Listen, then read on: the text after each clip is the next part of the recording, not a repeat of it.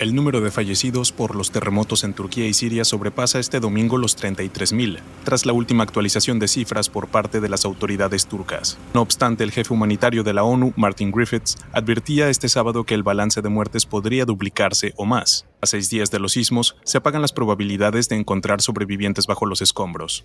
La ONU alerta que al menos 870.000 personas requieren urgentemente comida y solo en Siria más de 5 millones se quedaron sin hogar. Los cristianodemócratas se posicionan por encima de los socialdemócratas en la repetición de las elecciones regionales en Berlín. Por primera vez en más de 20 años, los conservadores sustituyen al partido del canciller federal Olaf Scholz en la capital alemana con 10 puntos más que en las elecciones fallidas de 2022. Analistas indican que los resultados demuestran la pérdida de confianza de los berlineses en el SPD porque no ha logrado atender los problemas de la ciudad, en particular la seguridad y el orden. Los resultados hacen posible tanto una coalición presidida por la CDU con el SPD como socio minoritario, como la continuidad de la alianza tripartita actual entre el SPD, los verdes y la izquierda.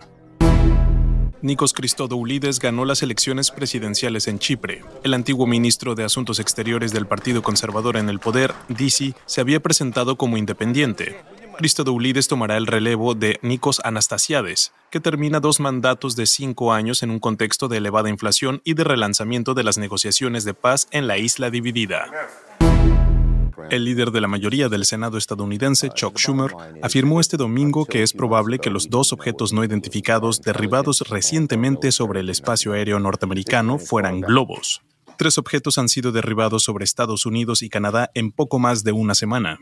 En el primer incidente, el gobierno de Biden ordenó que se derribara un globo reclamado por China, el cual, según Washington, era utilizado para espionaje. Los diálogos de paz entre el gobierno colombiano y el Ejército de Liberación Nacional se reanudarán este lunes en la segunda ronda de conversaciones en México. En un comunicado, la delegación gubernamental expresó su confianza en que se avanzará en el proceso para lograr un acuerdo del cese al fuego bilateral, las negociaciones se reanudaron en noviembre pasado en Caracas con el auspicio de Cuba, Noruega y Venezuela. Sin embargo, se interrumpieron luego de que el presidente Gustavo Petro anunciara un cese de fuego bilateral a fines de diciembre que la guerrilla desmintió días más tarde. El expresidente de Brasil, Jair Bolsonaro, afirmó este domingo que regresará a Brasil en las próximas semanas porque, según dijo, su misión sobre la Tierra aún no ha terminado. El exmandatario, que se encuentra en Florida desde finales de diciembre, es investigado por la justicia brasileña tras el asalto a las sedes de los poderes del Estado perpetrada por sus seguidores en enero. Bolsonaro había pedido hace unas semanas una visa para permanecer seis meses más en Estados Unidos luego de que venciera su visado diplomático.